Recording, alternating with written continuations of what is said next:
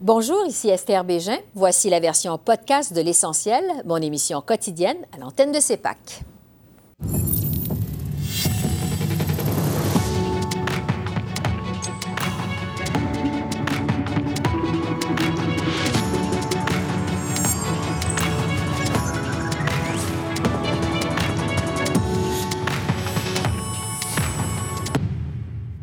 Bienvenue à cette édition d'Essentiel qui vous présente les faits saillants de cette rentrée politique à Ottawa. Une rentrée marquée par l'arrivée du nouveau chef de l'opposition officielle conservatrice, Pierre Poilièvre, et qui a donné lieu à un premier duel jeudi à la Chambre des communes entre le premier ministre Trudeau et M. Poilièvre. C'est d'ailleurs notre premier sujet d'analyse avec notre panel de journalistes. Bonsoir à vous trois. Bonsoir. Catherine, je commence par vous. Euh, c'était évidemment très attendu, ce premier duel euh, Trudeau-Poilièvre à la Chambre des communes. Qu'est-ce que vous en avez pensé? En fait, ce que j'en ai pensé, c'est que Pierre Poilièvre, je, crois qu'il picossait beaucoup le premier ministre. Il tentait de le faire réagir et éventuellement, il a réagi après quelques questions. Euh, Pierre Poilièvre, hein, qui a commencé euh, en français par ailleurs à, dire, euh, à féliciter Justin Trudeau pour sa présence, pour son passage au Canada. Donc, il a été, voilà, il a tenté de le, le picosser à de nombreuses reprises, justement, sur ses présumée hausse de taxes, euh, euh, mais aussi sur euh, finalement le, le, le fait qu'il il voyage beaucoup, il dépense beaucoup d'essence et après, là, c'est ça, tente de pointer du doigt les Canadiens qui polluent. Alors voilà, c'est M. Trudeau qui tentait de rester sur son message qui était de dire, écoutez, nous, on tente d'aider les Canadiens, on présente des vraies solutions, mais on, on a vu un, un, petit peu d'agacement, je pense, de la part de M. Trudeau vers la fin, et c'est là qu'il a commencé à, à finalement de dire à M. Poiliev, ben, écoutez, vous êtes euh, irresponsable de toute manière parce que vous, vous avez parlé de crypto-monnaie comme une façon là, finalement de battre l'inflation. Donc, on, a senti un peu d'agacement, mais quand même beaucoup de contrôle de la part de M. Trudeau. Oui, M. Trudeau, il faut le rappeler, bon, avait été au funérailles de la reine à Londres le week-end dernier et par la suite à New York euh, pour l'Assemblée générale de l'ONU. Euh, Joël Denis, comment vous avez trouvé le ton entre les deux hommes, vous? correct. Je voudrais que je pense que ça s'imposait. On a beaucoup parlé du décorum à venir durant la, euh, les dernières semaines. On veut s'assurer qu'il y a des quorums et un ton qui soit respectueux. Je pense que ça a été respecté euh, dans l'ensemble, mais je pense aussi que euh, Pierre Poliev va donner le ton à ses troupes de, plus respectueux. On n'entend pas beaucoup de chahutage. Je pense que ça, c'est bon. Maintenant, pour ce qui est de l'échange de M. Trudeau et M. Poliev, je pense que c'est la bataille pour le cœur et le portefeuille des Canadiens qui a commencé aujourd'hui avec ce premier duel entre M. Trudeau et M. Poliev. Et ça risque d'être fort palpitant au cours des prochaines semaines. Moi, je vous avoue que j'étais très, très heureux et très enthousiaste à l'idée de voir ce premier duel. Je l'attendais depuis un certain temps. Ouais. Et ça promet parce que à la fois, Pierre Poliev pose ses questions sans notes, donc ça, c'est assez remarquable. Et Justin Trudeau, aujourd'hui, n'a pas non plus utilisé des notes pour répondre aux questions. Donc, euh, c'est un débat qui est spontané, qui vient du cœur et on sent que les élus, euh, oui, peut-être ont des phrases euh, un peu pratiquées à l'avance dans leur tête, mais ce sont des phrases spontanées et parfois très assassine. Donc, euh, pour ce qui est de la qualité du débat, je pense que ça a relevé de quelques crans aujourd'hui. Oui, on se demandait aussi si Pierre Poilievre allait changer de ton par rapport à ce qui nous avait habitués pendant la course au leadership. Euh, Boris, qu'est-ce que vous en avez pensé? On dirait que c'était relativement sobre par rapport à ce qu'on aurait pu euh, peut-être s'attendre, c'est-à-dire il y avait moyen de penser que peut-être on aurait pu commencer de manière super forte, super caustique, voire méchante, mais non, ça a été un échange qui était plutôt, euh, je dirais presque comme d'habitude, parce qu'il faut dire que Pierre Poilievre, on l'a entendu beaucoup à la Chambre des communes avec ce, ben, type de, de, discours, donc sur le coût de la vie, sur l'inflation, sur le prix de toutes les choses euh, qui augmentent. C'est vraiment son, euh, son dada, si on veut, ou c'est sa cause. donc, il nous a pas vraiment sorti de ce dont on était habitué, peut-être juste par omission. Là, on n'est on, n'est pas allé dans des thèmes trop extrêmes. On est vraiment resté, je pense, sur euh, sur un ton qui est relativement ce dont à quoi on s'attendait pour un échange à la Chambre des communes. Ouais. Parlons maintenant euh, des débuts de Pierre Poilievre en tant que chef de l'opposition officielle, de façon générale, en tant que chef euh, des conservateurs. selon plusieurs observateurs, M. Poilievre tente de recoller, recoller les pots cassés au sein de la grande famille conservatrice. Joël Denis, bon, vous avez écrit un article là-dessus. M. Poilievre a même reçu l'ancien premier ministre Brian Mulroney euh, à sa résidence lundi soir à Ottawa. Euh, à quel point c'est significatif cette rencontre? C'est important parce que Brian Mulroney a conservé un aura important au Québec. C'est lui qui donne le ton au genre de relations que les conservateurs du Québec peuvent avoir avec le reste du pays. Il est un peu, si vous voulez, l'elder statement des conservateurs au Québec. Donc, euh, M. Euh, Poliev l'a reçu à, Stornoway, la résidence officielle du chef de l'opposition, euh, est quand même importante. Et aussi les épouses des deux, deux M. Mulroney et euh, Monsieur euh, Poliev était également euh, présent lors de cette, ce souper. Et M. Poliev a aussi tendu une perche aux anciens chefs et aux anciens, même adversaires, si vous voulez. Il a parlé à Jean Charest la semaine dernière, mais mercredi, l'échange a été courtois.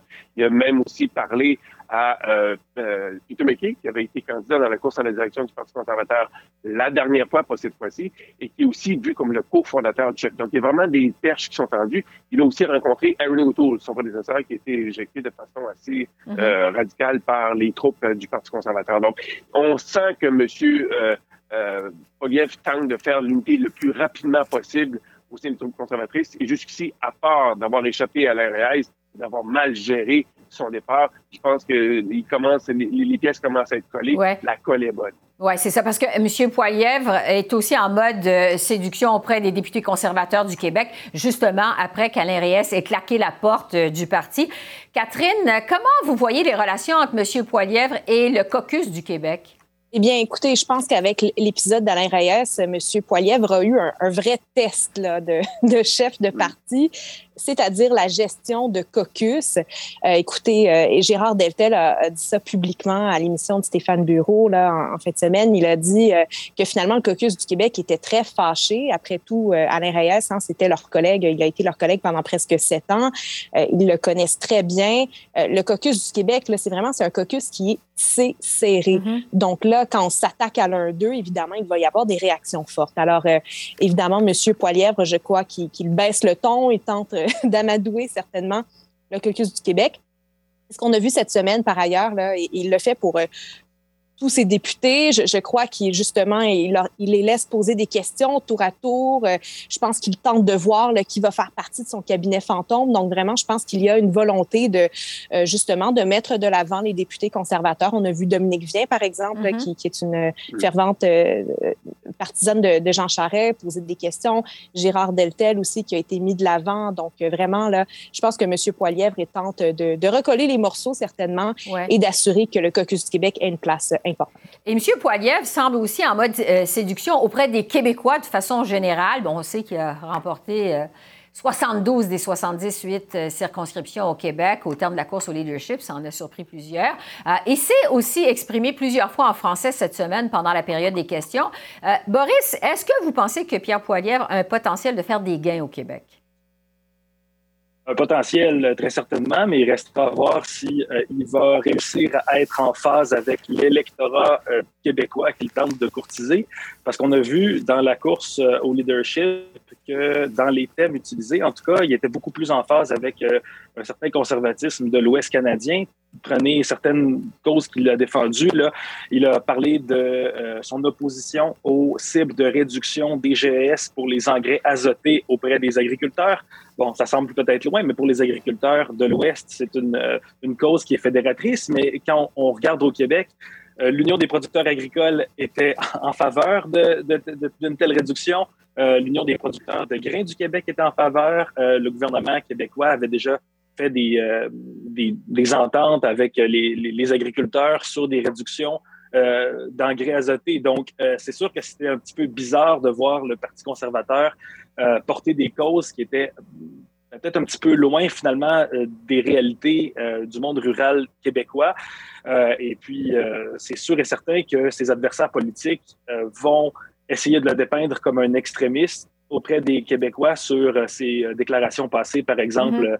envers le Forum économique mondial, bon, pour ne nommer que, que ce thème qui est assez controversé, puisqu'on s'entend que c'est largement inspiré de théories du complot qui foisonnent sur Internet, mais M. Poilievre n'en parle plus pour l'instant. Donc, euh, s'il s'il essaie de faire oublier mhm. ce, genre de déclaration, dans quelques années, peut-être que euh, ça ne lui collera pas à la peau, ça reste à voir. Il nous reste euh, moins de deux minutes. revenons sur le thème dominant de ce retour aux communes. Évidemment, c'est la lutte à l'inflation. Les libéraux ont déposé leur plan pour aider les plus démunis à faire face à la hausse du coût de la vie.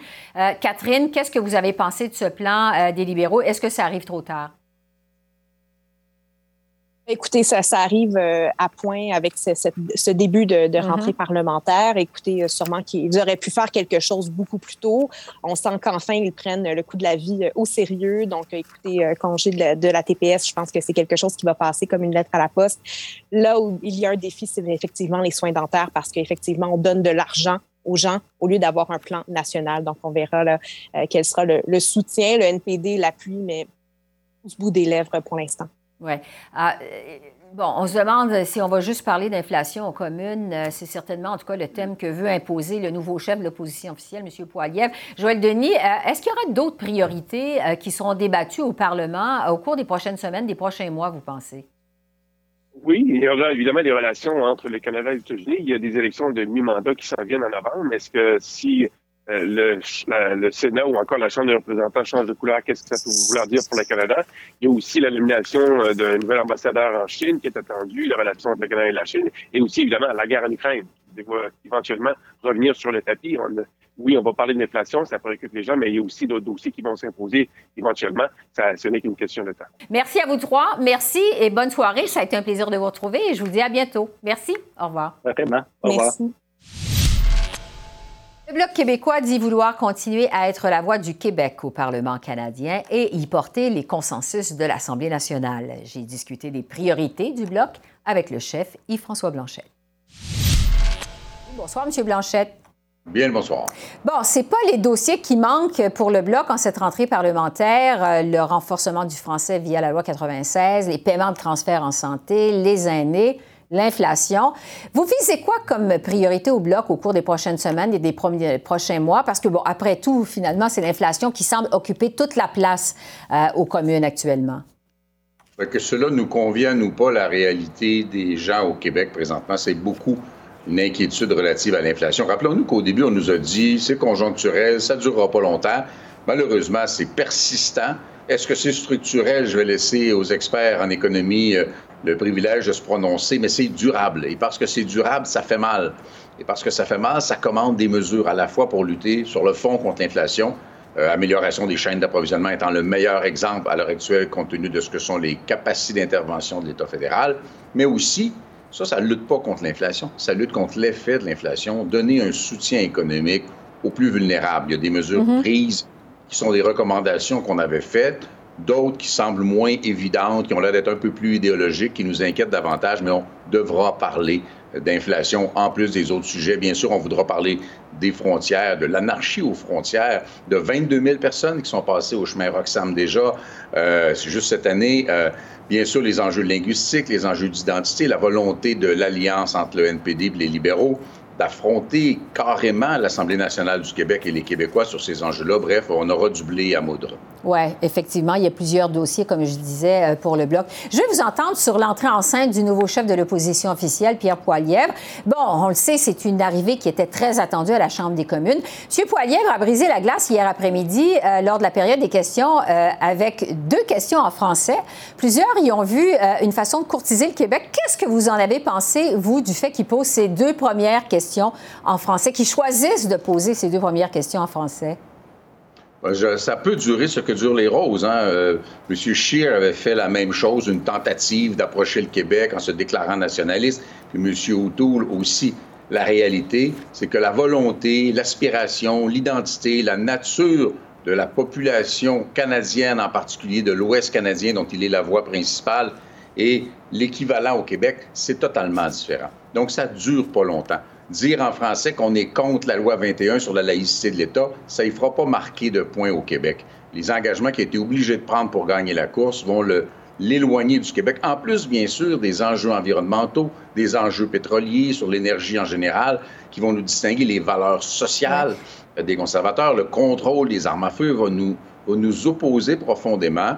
Et nous, nous croyons euh, que nous portons vraiment ce qui ressemble au consensus québécois. Quant à ceux de l'Assemblée nationale du Québec, bien sûr, ils vont recommencer à se définir dans les semaines suivant l'élection. Le temps file, il faut aller un peu plus vite. Vous vous attendez à quoi quand même comme nouvelle dynamique à la Chambre des communes avec M. Poiliev comme chef de l'opposition? J'ai l'impression que ce dont il avait besoin, il l'a fait vite. Il a fait une erreur euh, importante. en invitant les militants à demander la démission d'Alain Reyes parce qu'Alain Reyes ne s'était pas agenouillé.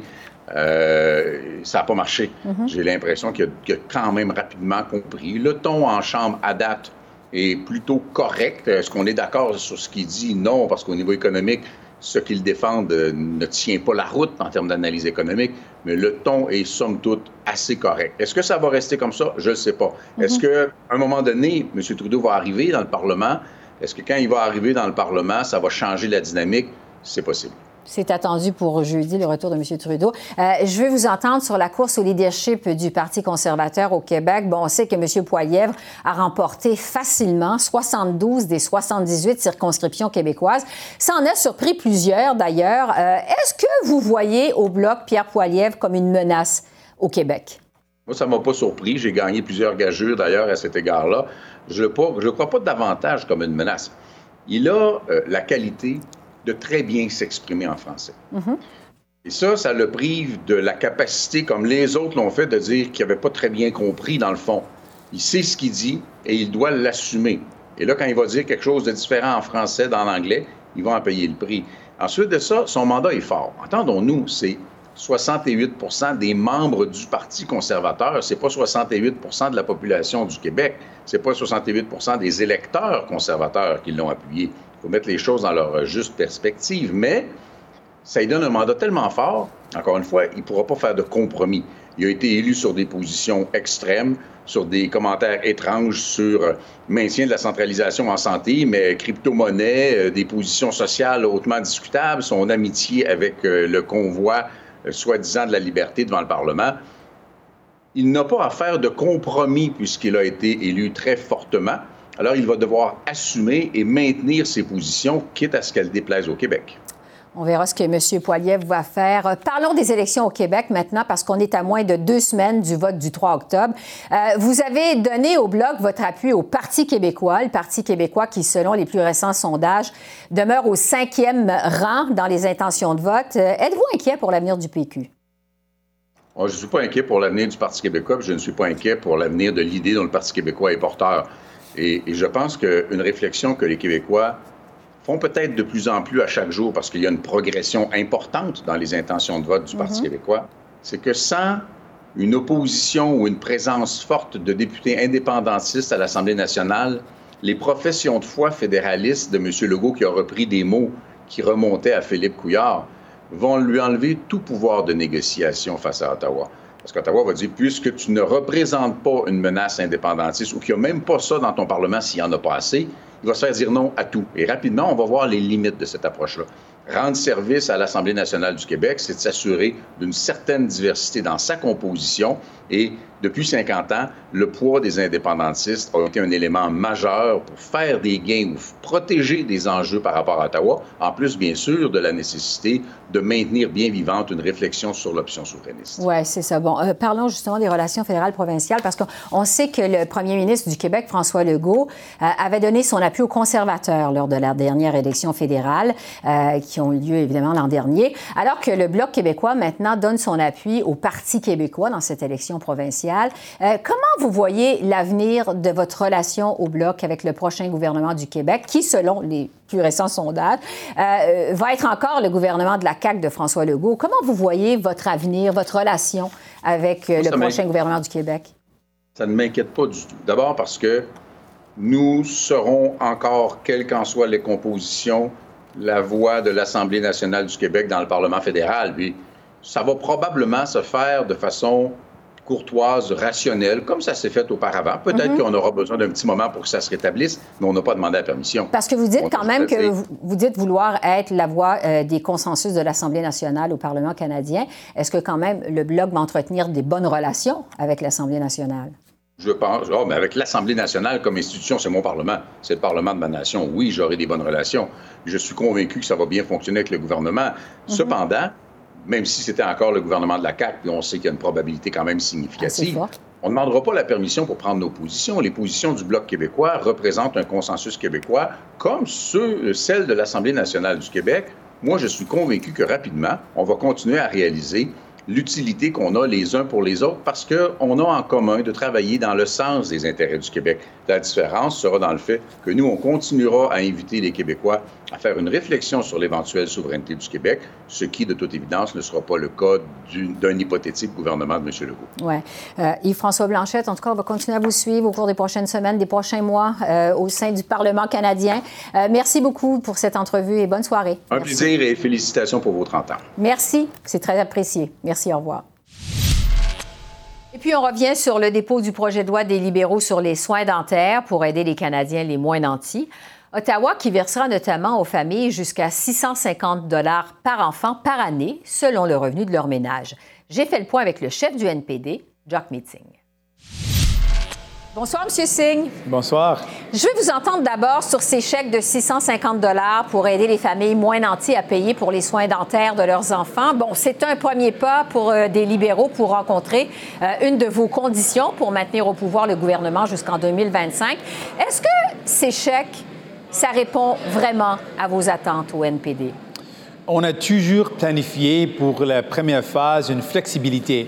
Donc euh, oui, c'est un pas envers euh, les soins dentaires administrés par le gouvernement fédéral pour euh, aider des millions de gens à travers le pays d'avoir le respect d'avoir la capacité de soigner leurs dents. Donc, c'est quelque chose de vraiment important. Le gouvernement a voté contre ça il y a un an.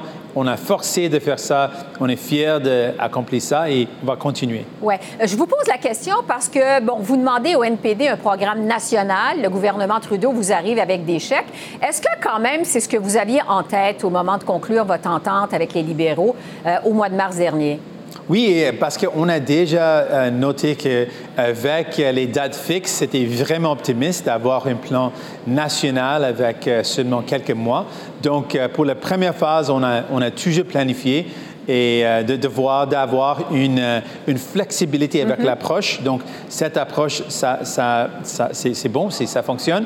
Mais on a dit clairement, pour la deuxième phase, on doit avoir un programme national et ça, c'est une, euh, condition ferme et euh, on, est confiant qu'on peut accomplir ça. Oui, parce que justement, au moment de l'annonce de cette mesure temporaire, ces chèques de 650 dollars par le gouvernement Trudeau la semaine dernière, bon, vous avez dit avoir fait preuve de souplesse pour 2022, mais que la souplesse, votre souplesse pourrait avoir des limites si le gouvernement ne présente pas son programme de soins dentaires d'ici la fin de 2023 pour les enfants de moins de 18 ans. Ça veut dire quoi, au juste pour vous, que votre patience pourrait avoir des limites?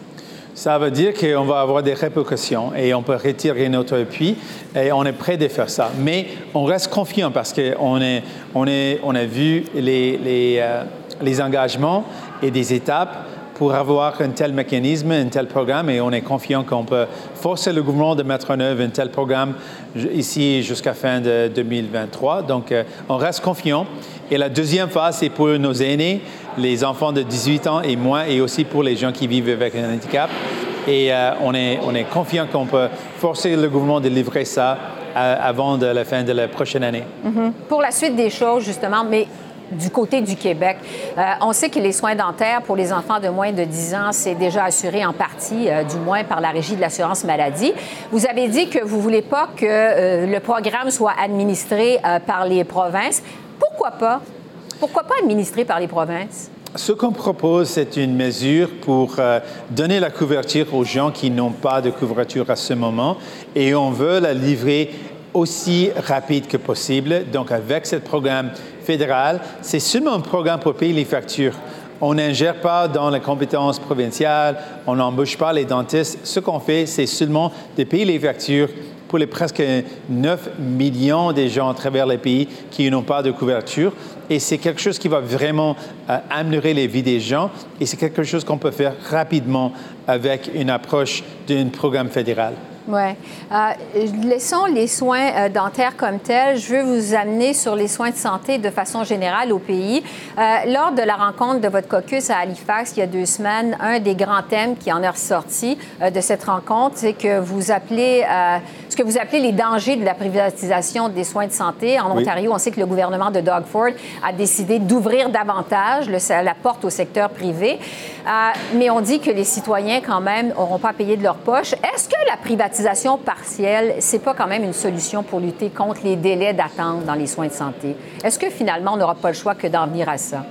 pas de tout. Ce n'est pas de tout euh, une solution. C'était une fausse solution parce que les gouvernements conservateurs, comme en Ontario, ont créé un problème et puis ont proposé une solution pour, pour régler un problème qu'ils ont créé. Et ce qu'on doit faire, ce qu'on sait qui va fonctionner, c'est de financer notre soin de santé avec euh, le niveau nécessaire. Et aussi, ce qui est aussi important, que le gouvernement fédéral, Justin Trudeau, a fait son juste part aussi, parce que le niveau fédéral a coupé les investissements depuis des décennies, les gouvernements libéraux et conservateurs.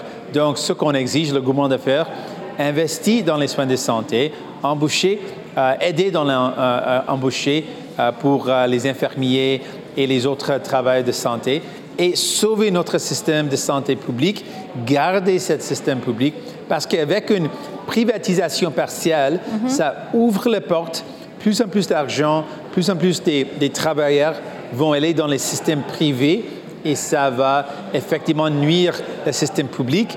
Et on a vu ce cinéma, ce film dans les autres pays et on ne veut pas que ça passe ici au Canada. Oui. Euh, le temps file. Je vais vous parler, avant de vous laisser aller, de l'arrivée euh, de Pierre Poilievre comme nouveau leader de l'opposition officielle à la Chambre des communes. Bon, on le sait, là, on s'attend à un changement de ton, à un ton beaucoup plus incisif, à davantage de populisme à la Chambre des communes. Vous vous attendez à quoi, vous, avec l'arrivée de Pierre Poilievre? Ce qu'on a vu avec euh, les conservateurs en général et spécifiquement avec Pierre Poliev, c'est qu'ils veulent faire une attaque seulement pour l'attaque, sans avoir un but d'améliorer la vie des gens. Ils ont attaqué le gouvernement seulement parce qu'ils sont les libéraux. Pour nous, euh, notre approche est différente. Les libéraux font les mêmes choses.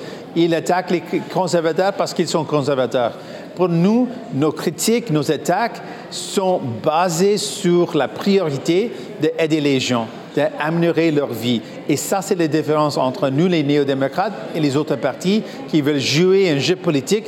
Pour nous, c'est une réalité de vie et comment on peut aider les gens. Alors, on va voir euh, dans les prochains jours, les prochaines semaines, comment le NPD va faire contrepoids à Pierre Poilièvre à la Chambre des communes. Jack Mitzig, merci beaucoup. Merci. Je, je vous en prie. Au revoir. Et un mot terminant pour vous dire qu'on a souligné le 30e anniversaire de CEPAC en début de semaine au Parlement canadien.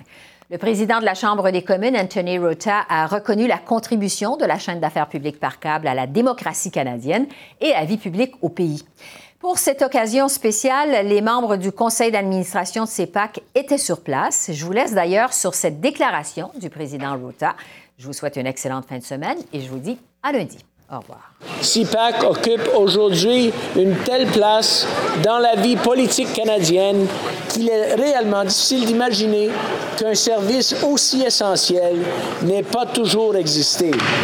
Nous accueillons aujourd'hui à la tribune les membres du conseil d'administration de CEPAC au nom de tous les députés, je tiens à remercier pour la manière inestimable dont ils contribuent au processus démocratique canadien. Merci beaucoup.